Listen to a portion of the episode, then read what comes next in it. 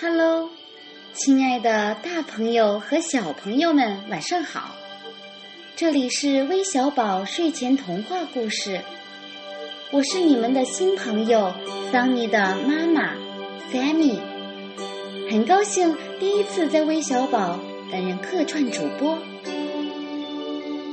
新学期就要到了，小朋友们都要背着书包上学了。那么，你们在学校里会不会向老师打小报告呢？今天呢，Sammy 将给大家讲一个故事，送给即将上学的小朋友们和我的宝贝桑尼。它的名字就是《爱打小报告的小狐狸》。在一所动物学校。机灵的小鸟，狡猾的狐狸，调皮的小花狗，还有可爱的小灰猫，等等一些小动物都在这里上学。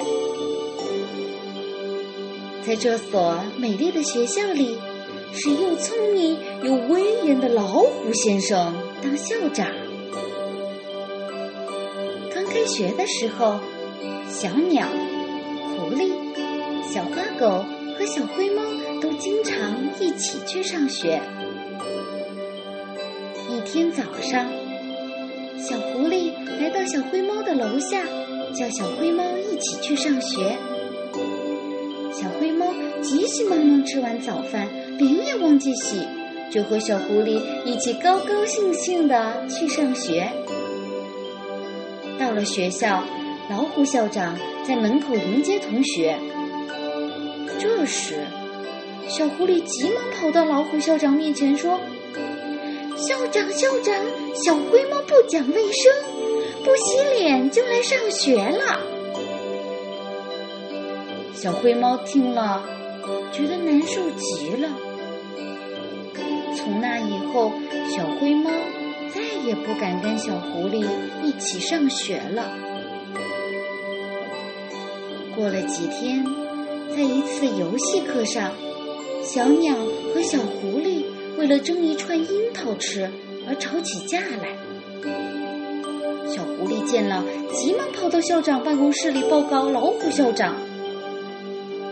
后来，小花狗和小鸟受到了批评。从那以后，小花狗和小鸟总躲开小狐狸。小狐狸。觉得越来越孤独，但他总想不明白为什么，只好跑去问森林里最有智慧的大象伯伯。大象伯伯笑着说：“孩子，每个人都有不对的地方，应该帮助他们改正，而不是只告诉校长。”小狐狸听了，不好意思的低下了头。第二天早上，小狐狸又来到了小灰猫的楼下，叫它一起去上学，并大声喊：“记住洗完脸再下来。”在学校里，小狐狸遇见了小鸟和小花狗，它主动过去跟他们说：“对不起。”又说：“我们大家都是好朋友，再也不要吵架了。”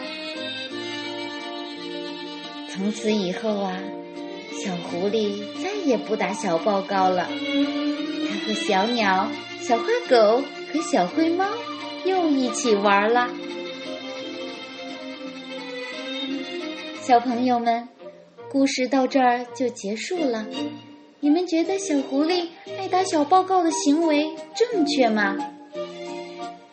我想，聪明的你们肯定不会跟小狐狸一样，因为这样你们会失去很多很多的朋友哦。好了，今晚和你们共同度过了愉快而又短暂的时光，希望下次有机会还给你们带来好听的故事。Good night.